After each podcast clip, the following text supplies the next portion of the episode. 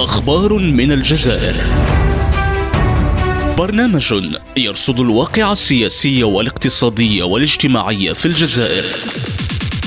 أخبار من الجزائر. يوميا يوميا مع جيهان مرشيد على ريم راديو.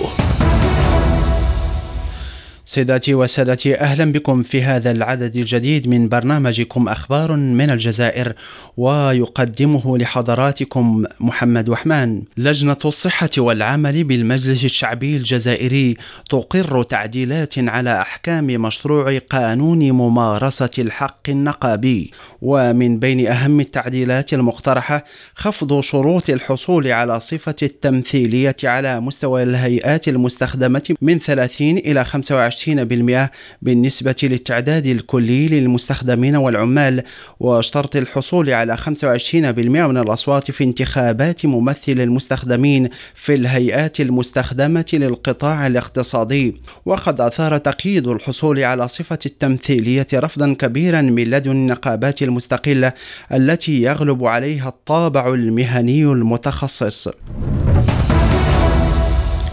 وضمن اهتمامات الصحف الجزائرية كذلك اهتمت صحيفة النهار باللحوم الفاسدة التي تم حجزها بالمدارس مشيرة إلى أن اللحوم حجزت بمطاعم مدرسية بمنطقة عين الدفلة. الصحيفة قالت إن لجنة تفتيش رصدت وجود لحوم عجول فاسدة بمطعم مدرسي في بلدية بئر ولد خليفة وفي هذا الصدد أشارت النهار إلى أن المنتخبين بالبلدية حذروا من كوارث أخرى قد تمس بالصحة العمومية ومن وجود تراخيص بلدية غير قانونية لتزويد منازل بالماء الشروب مباشرة من البئر المخصصة للبلدية.